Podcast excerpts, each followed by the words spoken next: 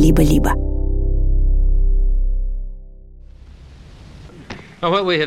Итак, что мы сделали? Мы заменили человеческое сердце на полностью механическое устройство. Замена полная. Сердце было удалено, и устройство помещено в полость перикарда, туда, где орган в норме находится. Это американский кардиохирург Дентон Кули. 7 апреля 1969 года он рассказывает журналистам о том, что три дня назад он первым в мире провел уникальную операцию пересадил 47-летнему пациенту Хаскелу Карпу полностью искусственное сердце. Uh, uh, в груди этого человека теперь две насосных камеры, uh, два желудочка с четырьмя механическими клапанами. Они качают кровь так же, как это делает человеческое сердце. Этим процессом управляет специальное устройство, которое размещено у постели пациента. Механическое сердце у пациента не навсегда. Оно лишь должно помочь ему продержаться несколько суток до пересадки донорского органа. Доктор Кули настроен оптимистично. Мы смогли найти донора сердца. И это сердце мы пересадим сегодня вечером. Мы пошли на это в первую очередь не для того, чтобы утолить наше научное любопытство или, э, давайте скажем, научный интерес. Мы здесь, чтобы спасти этого человека. Дентон пошел на большой риск. Пациент к моменту операции был при смерти, однако искусственное сердце, которое он получил, вообще-то было недоделано. Оно не прошло клинических исследований и предназначалось только для экспериментов на телятах. Да, Хаскел Карп благодаря ему дождался пересадки донорского сердца. Однако на следующий день, 8 апреля, он все-таки умер от инфекции и отторжения организмом донорского органа. Несмотря на печальный итог, для кардиохирургии эта операция была прорывом. Но вот нюанс. Искусственное сердце, которое Дентон Кули пересадил пациенту, он буквально украл прямо из-под носа своего коллеги, другого кардиохирурга по имени Майкл Дебейки. Дентон считал его и других хирургов своими конкурентами. Себя ощущал участником космической гонки, только в области хирургии, а механическое сердце было его личным спутником –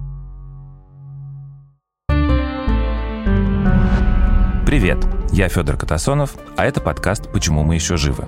В этом выпуске будут сердца. Живые и механические, сшитые и залатанные, мистические и настоящие. А еще вражда, примирение, немного космоса и разбитые надежды.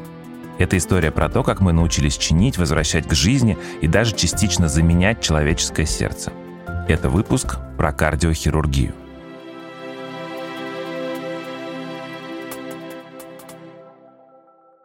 В этом сезоне у подкаста есть партнер – онлайн-магазин «Самокат». У «Самоката» большой выбор продуктов собственной торговой марки. Например, здесь вы можете заказать разные сыры от пармезана до камамбера и моцареллы. А еще в «Самокате» большой выбор закусок и необычных чипсов. Рыбных из киты и ментая, нутовых и овощных, кукурузных и пшеничных. Попробовать эти продукты можно, сделав заказ в приложении «Самоката». Для наших слушателей первый заказ в самокате будет на 20% дешевле, а те, кто уже делал заказ в приложении, могут купить товары торговой марки «Самокат» с 10% скидкой. Все подробности в описании выпуска.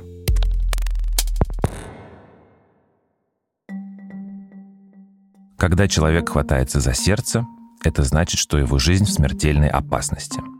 Но еще это может означать, что он переживает сильное душевное потрясение, например, от внезапных плохих новостей – Эту связь между сердцем и эмоциями заметили еще древние египтяне.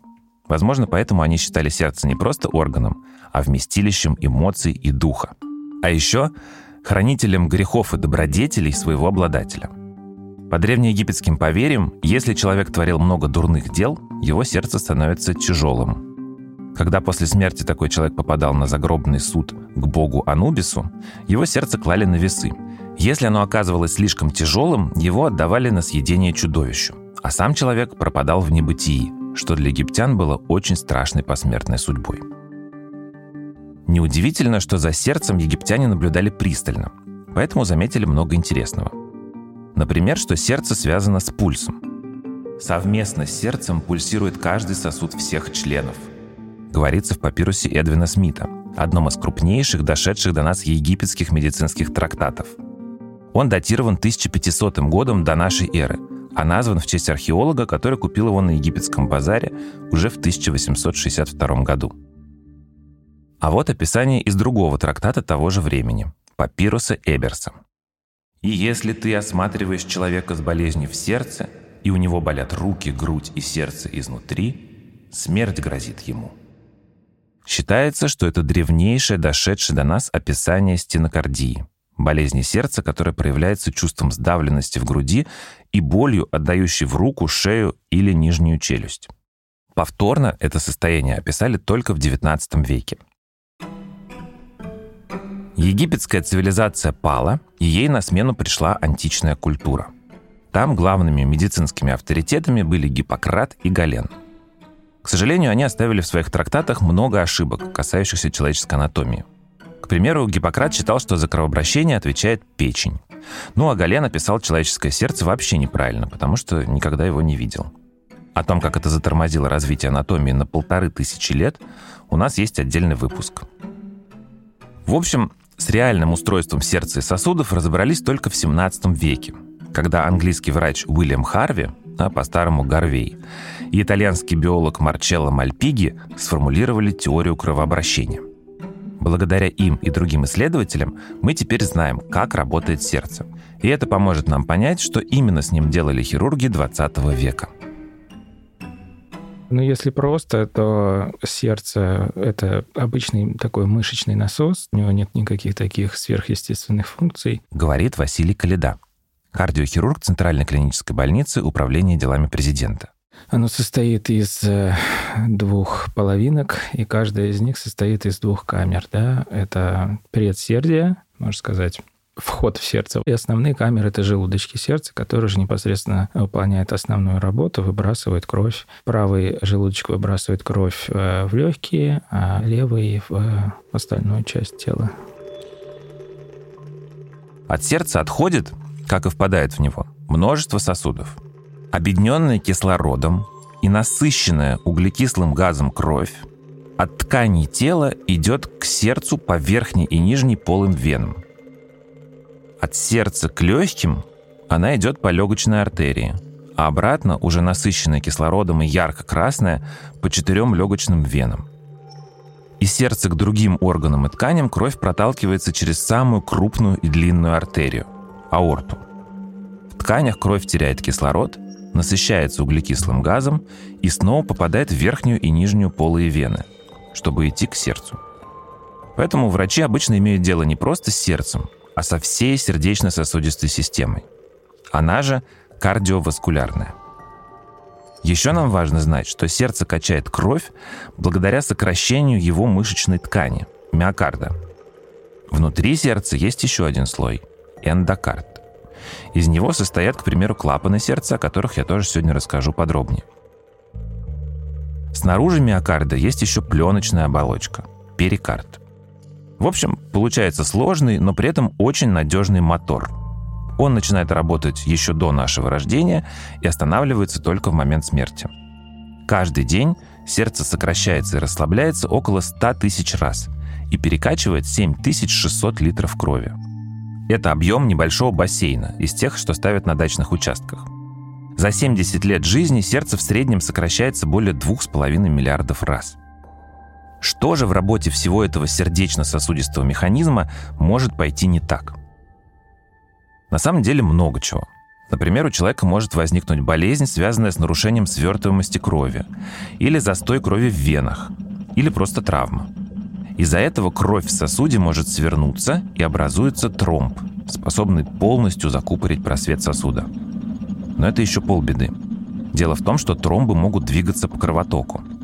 К примеру, тромбы, образовавшиеся в венах ног, могут добраться до сердца, а оттуда попасть в легочные артерии, те самые, по которым кровь идет от сердца к легким. В этом случае тромб перекрывает кровоток от сердца к легким. Это состояние называют эмболией легочной артерии.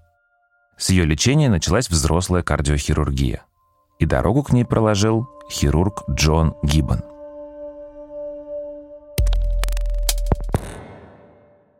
Гиббон был врачом в шестом поколении. Его предки работали военными хирургами еще во времена гражданской войны в США. Он окончил интернатуру в 1929 году, а после этого стал оперировать, а заодно исследовать проблемы кровотока в легочной артерии. Однажды пациентка Гиббона умерла из-за тромба в легочных сосудах. Хирург вспоминал об этом так.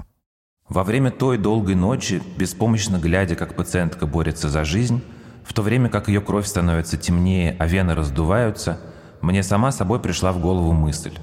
А что если можно удалять синюю кровь из вен пациента, добавлять в нее кислород, а углекислый газ удалять, а затем впрыскивать эту теперь красную кровь обратно в артерии пациента? Так мы могли бы спасти ее жизнь. Мы бы обошли место тромба и выполнили часть работы на сердце легких пациента вне его тела. Так Джон Гиббон придумал идею аппарата искусственного кровообращения. Он же аппарат сердце-легкие. Гиббон был не только хорошим хирургом, но и неплохим инженером. Так что он сразу принялся конструировать придуманное и уже в 1935 году успешно испытал прототип на кошке. Строго говоря, Гиббон не был первым. Советский физиолог Сергей Брюханенко, помните, мы рассказывали про него в предыдущем выпуске, посвященном реанимации, испытал свою модель аппарата на 9 лет раньше – но у Брюханенко дальше опытов на животных не пошло. А вот Джон Гиббон довел свою модель до испытаний на людях. 6 мая 1953 года хирург провел первую успешную операцию на открытом сердце с помощью полного искусственного кровообращения. До этого проводить операции на самом сердце, а не на близлежащих сосудах, было трудно. Как его оперировать, когда оно бьется под рукой у хирурга? Теперь сердце и легкие можно было ненадолго остановить, пока их функции брала на себя машина. Подключают специальные трубочки, из сердца забирается кровь, которая приходит к нему со всего тела, да, из полых вен. Венозная кровь забирается в аппарат, оксигенируется, через оксигенатор проводится, и потом с помощью насоса подается обратно в организм через аорту. Сердце в это время нужно еще остановить. Процедура остановки сердца называется кардиоплегический арест, ну или кардиоплегическая остановка. Это а, проводится с помощью специальных растворов кардиоплегических, которые, как правило, содержат высокую концентрацию калия. В конце процедуры, когда нужно запустить сердце снова, просто запускает естественный кровоток по сердцу, он вымывает вот этот раствор, сердце само начинает идти. Впоследствии аппарат сердца-легкие усовершенствовали – и одну важную деталь для него – перистальтический насос. Придумал, еще будучи интерном, 23-летний выходец из ливанской семьи по имени Майкл Дебейки. Дебейки был старшим из пяти детей в семье владельца аптек и швеи. Родители прививали детям любовь к учебе и познанию мира. Майкл изучал биологию, литературу, языки, играл на саксофоне, выращивал овощи в саду, разбирал с братом автомобильные двигатели, а у матери научился вязать и шить, что для его будущей карьеры хирурга было весьма полезно. Медициной Майкл заинтересовался благодаря знакомству с врачами, которые посещали аптеку его отца, где он часто работал после школы. Он окончил частный медицинский вуз, затем пошел в интернатуру благотворительной больницы Нового Орлеана. Там и изобрел перистальтический насос, но не только.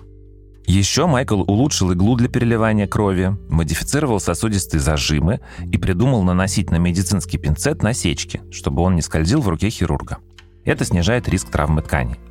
Подобные инструменты теперь так и называются – атравматические пинцеты по дебейке. Во время Второй мировой войны Майкл, уже дипломированный хирург, помогал создавать мобильные хирургические группы, которые могли оперировать раненых прямо рядом с линией фронта – Такие подразделения потом пригодились во время войн США в Корее и Вьетнаме. Это были лишь первые шаги Дебейки в кардиохирургии. Вот что он вспоминал. Кардиоваскулярная хирургия по-настоящему начала развиваться только после Второй мировой войны. Когда я был студентом-медиком, сколько-нибудь значимой кардиохирургии просто не существовало. Вы не так много могли сделать в то время. Можно было полагаться только на Бога. Майкл был одним из тех, кто изменил эту ситуацию. В частности, научился оперировать одно из самых фатальных состояний сердца – инфаркт миокарда. Дорогие друзья, у студии «Либо-либо» есть платная подписка. С ней вы получите доступ к дополнительным выпускам разных подкастов, например, «Закат империи», «Запуска завтра», «Зависимости», «Новой волны», а скоро еще и к другим – Подписаться можно в приложении Apple Podcasts или в Телеграме. А еще только для наших подписчиков мы выпускаем подкаст «Студия». В нем мы рассказываем, как мы живем и работаем. Подписка – это самый простой способ нас поддержать. Все ссылки в описании выпуска. Спасибо, что слушаете. Вернемся к бедам, которые могут случиться с кардиоваскулярной системой. Я рассказал про тромбоэмболию легочной артерии, но сердцу и сосудам может угрожать гораздо более распространенное состояние – атеросклероз. Дело в том, что с течением жизни в наших сосудах накапливаются жировые отложения – атеросклеротические бляшки. Жировое содержимое бляшки покрыто оболочкой и прикреплено к стенке сосуда. Годами и даже десятилетиями бляшки не беспокоят человека. Однако по мере того, как они растут и их становится все больше, просвет сосуда сужается. Кровь проходит по нему все хуже. Представьте себе засор в водопроводных трубах. Сердцу из-за этого работать становится все труднее. Но главная опасность даже не в этом, а в том, что однажды любая из мирно лежащих на стенке сосуда бляшек может повредиться.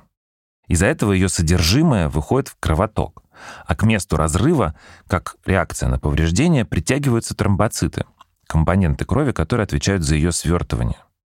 Поэтому на месте разрыва бляшки почти всегда возникает тромб. Как мы уже знаем, тромбы способны закупорить просвет сосуда, и это смертельно опасно, потому что кровь из-за этого больше не может свободно поступать к участку ткани. Тот вскоре начнет отмирать. Проблема в том, что закупорка сосуда может случиться в разных местах. Например, в сосуде мозга, и тогда случится инсульт – а может случиться в коронарных артериях сердца. Когда я описывал его строение в начале, то не упомянул важную деталь. Прокачивая насыщенную кислородом кровь через аорту, само сердце вообще-то этот кислород из аорты не получает. У него есть собственная, так сказать, эксклюзивная сеть поставок кислорода. Это как раз коронарные артерии.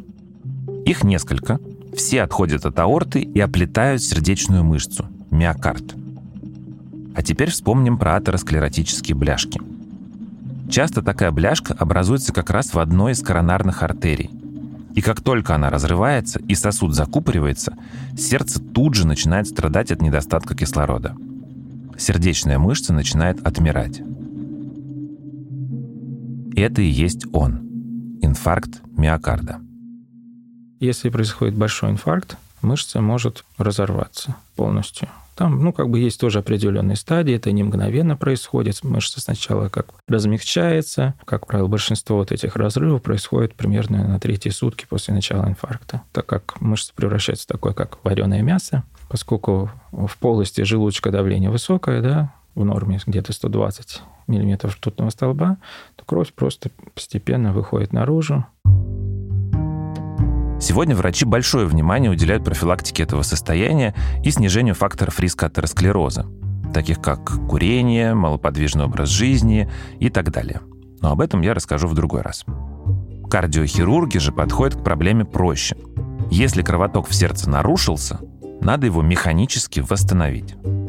Для этого проще всего соединить закупоренную артерию ниже места закупорки с каким-нибудь нормально работающим сосудом – их в сердце впадает много, есть из чего выбирать. Таким образом, кровь просто пойдет в обход места закупорки.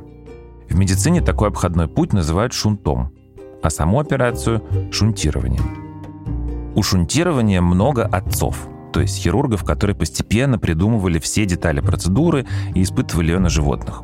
Однако признанным автором первого успешного коронарного шунтирования стал кардиохирург из Аргентины Рене Фавалора – Фавалора получил медицинский диплом в родном городе Ла-Плата. Это центр провинции Буэнос-Айрес, после чего 12 лет работал кардиохирургом. Он мечтал поднять кардиохирургию в родной стране на мировой уровень, а потому в начале 60-х отправился на учебу в Америку, передовую в этой области страну. В клинике Кливленда Фавалора занимался таракальной хирургией, то есть хирургией полости грудной клетки – он долго учился восстанавливать кровообращение в сердце и, наконец, в 1962 году с помощью аутовенозного шунта соединил коронарную артерию с аортой у 51-летней женщины. Аутовенозный означает, что материал для шунта они взяли из вены самой пациентки. За первое в мире аортокоронарное шунтирование Фавалора удостоился почетного неофициального титула «доктор коронарное шунтирование». На пике моей карьеры я выступал на конгрессе в Лондоне, где рассказывал про коронарное шунтирование. Это было огромное собрание, они закрыли двери, потому что в них ломилась толпа людей. Мы начали дискуссию, но доктора снаружи напирали. И в конце концов сломали эти двери и хлынули в зал. И это было очень важное собрание, потому что там были кардиологи со всего мира. И они теперь убедились, что теперь коронарное шунтирование — реальность. В 1971 году Фавалора вернулся в Аргентину, где, по примеру Кливлендской клиники, создал фонд, который должен был заниматься исследованиями и обучать хирургов со всей Латинской Америки — а также оперировать людей. Даже тех, кто не мог себе позволить дорогие операции на сердце. Фавалора надеялся, что с финансированием ему поможет правительство. Оправдались ли эти надежды, я расскажу в конце эпизода. В США первым, кто выполнил операцию аортокоронарного шунтирования, был уже знакомый нам Майкл Дубейки. После окончания Второй мировой войны он возглавил хирургический департамент медицинского колледжа Бейлора в Хьюстоне – Вскоре главный космический город США, благодаря Майклу, стал и крупнейшим центром кардиохирургии в мире. Майкл собрал под своим началом звездную команду хирургов, и вскоре к ней присоединился врач, которого вы слышали в самом начале этого эпизода – Дентон Кули. Дентон, как и его руководитель, был талантлив, разносторонне развит и амбициозен – Уроженец Техаса, игрок в баскетбол и теннис, контрабасист свинг-группы The Heartbeats, Дентон успел отучиться в престижном университете Джонса Хопкинса и поуправлять гарнизонным госпиталем в Австрии. Кули и Дебейки образовали яркий дуэт. Вместе они стояли у истоков лечения аневризм. Думаю, одно из главных достижений кардиохирургии, особенно если брать во внимание и сосуды, было хирургическое лечение аневризм, особенно аневризм грудной артерии. В нашей клинике мы выполнили первую успешную операцию на грудной артерии. Вспоминал Дебейки. Аневризма – это патологическое растяжение и выпячивание кровеносного сосуда – это случается и в мозге, и в периферических сосудах, но все-таки самые частые и опасные – именно аневризмы аорты. Майкл Дебейки первым разработал и внедрил операции на так называемых расслаивающих аневризмах. Это состояние, когда стенка аорты как бы расщепляется, и в этот разрыв попадает кровь. Майкл тогда и представить не мог, как придуманная им операция повлияет на его собственную жизнь. Но об этом чуть позже. Ну а Дентон Кули умел проводить некоторые операции без использования донорской крови, которые часто прибегают, когда подключают пациента к аппарату искусственного кровообращения. Благодаря этому Дентон успешно прооперировал в методистской больнице сотни свидетелей Иеговы, которые не принимают переливания крови. Вскоре двое американских кардиохирургов обрели мировую славу. Услугами доктора Дебейки пользовались Шах Ирана, актриса Марлен Дитрих миллиардер Аристотель Анасис, король Иордании Хусейн. Он был личным консультантом по медицинским вопросам у президентов США Линдона Джонсона и Ричарда Никсона. Акули позже консультировал вице-президента США Дика Чейни. В итоге, как вспоминал потом Дентон, двум таким большим эго стало тесно в маленьком Хьюстоне. Хирурги стали спорить и ругаться. И в 1960 году Кули ушел из команды Дебейки – собрал свою команду и основал собственную организацию – Техасский институт сердца. Журнал «Тайм» писал об этом. Дентону надоело быть на вторых ролях. Так бывшие коллеги стали соперниками. Главное, из-за чего поссорились Дентон Кули и Майкл Дебейки, разные взгляды на развитие кардиохирургии – Выполняя операции, на которые отваживались редкие их предшественники, хирурги скоро пришли к мысли об устройстве, которое помогало бы сердцу качать кровь прямо внутри организма. Однако Майкл Дебейке считал, что будущее за частичной заменой разных поврежденных структур нашего мотора. Дентон Кули же мечтал научиться полностью пересаживать искусственный орган. Особенно его уязвил южноафриканский хирург Кристиан Барнард, который в 1967 году первым в мире выполнил пересадку донорского сердца. Барнард сразу стал ну, просто такой секс-символ. И, понятное дело, это привлекло очень многих людей к проблеме трансплантации. «Поздравляю с первой пересадкой, Крис. Скоро я сообщу о своей первой сотне», написал Дентон Кули Кристиану Барнарду. Он имел в виду, что пересадит сотню сердец. И действительно, уже в следующем году вместе со своей командой провел целую серию первых в США трансплантаций. Но опять же, это было такое поветрие, все вот ринулись, получили плохие результаты, и многие разочаровались. Там буквально два года, и почти никто этим не занимался. Сегодня понятно, что ничего лучше настоящего сердца не придумать. А потому его стараются максимально беречь, а донорский орган пересаживать только в исключительных случаях. Тогда же трансплантация сердца, живого и механического, казалась технологией будущего. Собственная программа исследования трансплантации была в Бейлоре. Управлял ей, конечно, Майкл Дебейки, и на нее он получил солидный грант. Вместе с инженерами НАСА хирурги из команды Дебейки собирали прототип полностью механического сердца, который предстояло проверить в опытах на животных. Дентон Кули хотел себе в Техасский институт сердца такой же проект, но Майкл перекрыл ему источник донорских сердец, а потом и переманил из его команды перфузиологов, специалистов по искусственному кровообращению. Мало того, что это было вопиющее неуважение, так еще и в кардиохирургии оставалось все меньше областей, где можно быть первым, о чем так мечтал Кули. Аппарат сердца-легкие изобрели, шунтирование придумали, сердце пересадили. Была еще одна перспективная область – замена сердечных клапанов. Их четыре – аортальный, митральный, трехстворчатый и клапан легочной артерии. Они отделяют друг от друга сердечные камеры и крупные сосуды и не дают крови течь в обратную сторону. Для этого клапаны с каждым сокращением сердца открываются и закрываются, как дверки. Проблема в том, что со временем клапаны могут приходить в негодность. Иногда они как бы расхлябываются и начинают пропускать кровь в обратном направлении. А иногда наоборот, становятся слишком жесткими, из-за чего отверстие клапана сужается. Это называется стенозом. Он затрудняет прохождение крови по сосудам.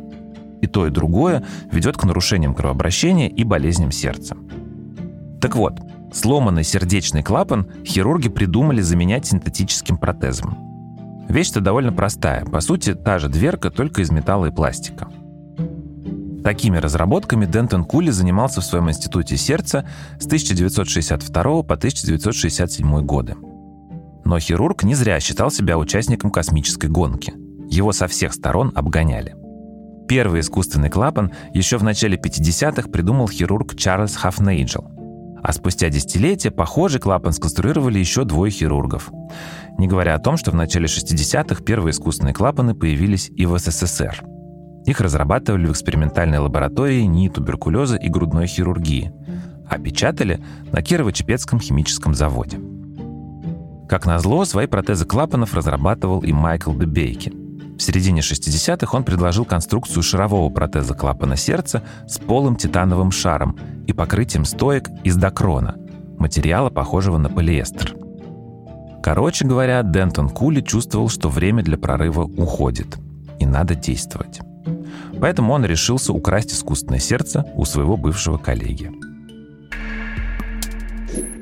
Работы по созданию искусственного сердца, которыми руководил Дебейки, велись в колледже Бейлора с 1962 года. Получилось устройство из пластика и докрона весом 200 грамм. Пластиковыми трубками оно соединялось с пультом управления, который должен был стоять у кровати человека с установленным имплантатом. Разработкой этого аппарата долгое время занимался аргентинский хирург и изобретатель Доминго Лиотто. Впрочем, как я говорил, Дебейки считал, что живое сердце надо сохранять, а заменять лишь некоторые детали. К тому же все эксперименты на телятах, которым имплантировали искусственное сердце, провалились. По словам Майкла, животные, которым установили протез, выглядели как труп с момента имплантации и быстро погибали – Дебейки потерял интерес к этому проекту, разработка застопорилась, а Доминго Лиотто ходил грустный и фрустрированный. Этим и воспользовался Дентон Кули. До этого он воротил нос от всех устройств, что выходили из лаборатории Дебейки, но искусственным сердцем внезапно заинтересовался. Что произошло дальше, точно неизвестно. У всех сторон этой истории свой взгляд на события. Но, вероятнее всего, Кули сговорился с разочарованным Доминго Лиоттой – Вместе они дождались, пока Дебейки покинет Бейлор ради поездки на конференцию в Национальный институт сердца. После этого кто-то вынес экспериментальное сердце из лаборатории. У Дентона уже был наготове пациент для пересадки. Тот самый Хаскел Карп из начала нашей истории. Итог вы знаете. В апреле 1969 года Дентон Кули первым в мире пересадил человеку полностью механическое сердце. С ним пациент прожил трое суток. Затем пережил пересадку донорского органа и прожил еще 36 часов, после чего скончался.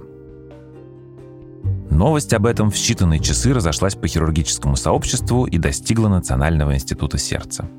Коллеги стали поздравлять с врачебным прорывом Майкла Дебейки, который понятия не имел, что в экспериментальное сердце уже кому-то пересадили. Потрясенный, он тут же вернулся в Хьюстон и заявил, что такая несанкционированная пересадка нарушает закон и ставит под угрозу финансирование медицинского колледжа Бейлора.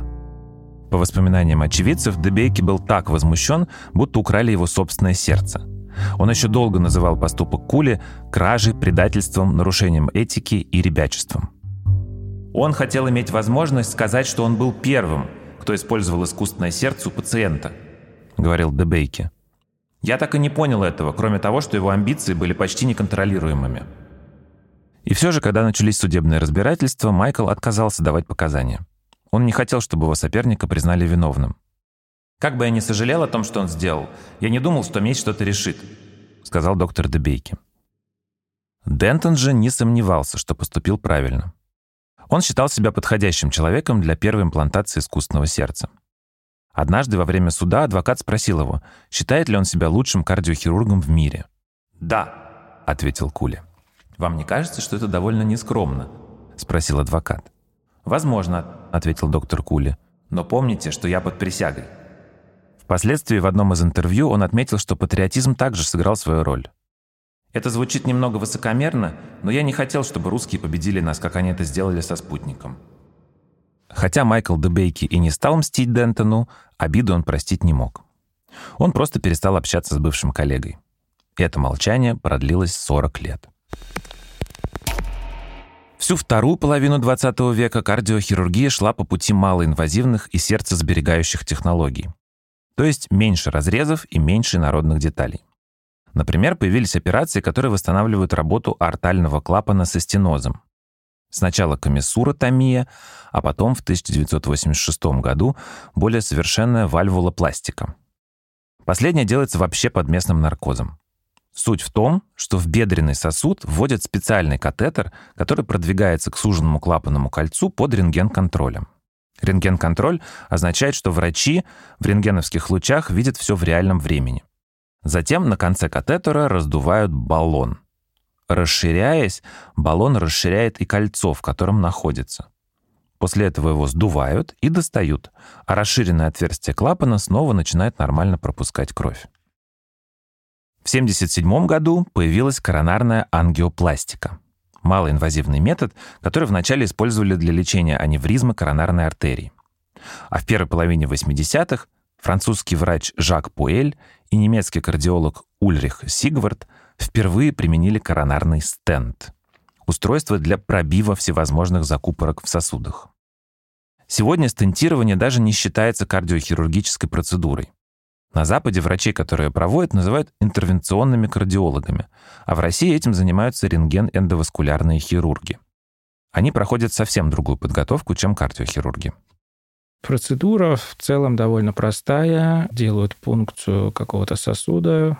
А раньше это делали через бедренную артерию в паху. Сейчас чаще всего это делают через лучевую артерию на руке. А, через эту пункцию в сосуд проводят такую проволочку, условно говоря. По сосудам его а, проводят в самое начало аорты, там, где отходят от него устья коронарных артерий, которые питают сердце. И вот дальше уже специальные тоже проводнички, инструменты проводят вместо тромбоза или вот окклюзии, как мы говорим, закрытие сосуда, проходят через это место э, закрытия, как правило, ну, представлено при инфаркте миокарда довольно мягкими тканями, там, тромбами и так далее. Иногда проводят э, аспирацию, то есть через трубочку такой просто эти тромбы отсасывают, либо просто баллонируют это место, то есть раздувают баллон в этом месте, раздвигают и устанавливают каркас, чтобы эта артерия снова не закрылась. Собственно, это и есть стенд. По словам Василия Калиды, сегодня стентирование применяют для лечения инфаркта миокарда чуть ли не в три раза чаще, чем шунтирование. Впрочем, и оно остается популярной операцией, спасшей миллионы жизней. В России коронарное шунтирование вошло в широкую практику только в 90-х. Одним из первых через эту процедуру прошел президент Борис Ельцин. Оперировал его хирург Ренат Акчурин, а консультирующим врачом выступил, кто бы вы думали, Майкл Дебейки. После операции Ельцин прожил еще 11 лет. В 1982 году пионер в области создания искусственных органов Уильям Колф, американский кардиохирург Уильям Деври и инженер Роберт Джарвик разработали второе в истории полностью искусственное сердце. Модель называлась Джарвик-7. Ее имплантировали одному стоматологу, и тот прожил с этим сердцем целых 112 дней, но потом все же умер. В следующий раз подобную операцию провели в израильской клинике в 2001 году. И там срок жизни пациента достиг уже 600 дней. Однако в целом технология полностью искусственного сердца так и не стала популярной. Сейчас стараются имплантировать только часть, например, желудочек, как и предсказывал Майкл Дебейки. Самая распространенная модель протеза называется HeartMate 3 от американской корпорации Abbott – Технически это насос, который имплантирует верхушку левого желудочка. И от него идет шланг, то есть сосудистый протез, который подшивают в восходящую аорту. Он забирает кровь и вместо левого желудочка выбрасывает ее в аорту. Такие протезы устанавливают только при сердечной недостаточности, которая уже не поддается никакой коррекции. В общем, с кардиохирургией сегодня все хорошо. А вот судьба ее основателей сложилась по-разному. Джон Гиббон, изобретатель аппарата искусственного кровообращения, закончил карьеру в 1967 году, в год пересадки первого донорского сердца. Оставшиеся годы Гиббон счастливо жил на своей ферме в окружении семьи и друзей. Играл в теннис, плавал, работал в саду, путешествовал и читал книги. По иронии судьбы, в последние годы жизни он страдал от болезни сердца. В 1973 году кардиохирург умер во время игры в теннис от сердечного приступа. Судьба Рене Фавалора, доктора коронарное шунтирование, сложилась печальнее. На развитие кардиохирургии в Аргентине ему не хватило денег. В интервью 1997 года он с досадой замечал. Наше общество стало слишком материалистическим. Сейчас власть, деньги, удовольствие, кажется, считаются самыми главными вещами в нашей жизни. И медицина всегда была заражена этим материалистическим духом общества, который ее окружает. Многие врачи в Америке и в Аргентине хорошо делают свое дело. Они профессионалы, они следуют протоколам, но они тоже заражены этим материализмом. Фавалора рассчитывал, что государство поддержит его начинание деньгами. Но в 2000-х в Аргентине разразился финансовый кризис – Государству было не до кардиохирургии. И фонд, основанный Рене, обанкротился. Хирург накопил долгов на 18 миллионов долларов. Не выдержав бремени, 18 июля 2000 года Фавалора покончил с собой выстрелом в сердце.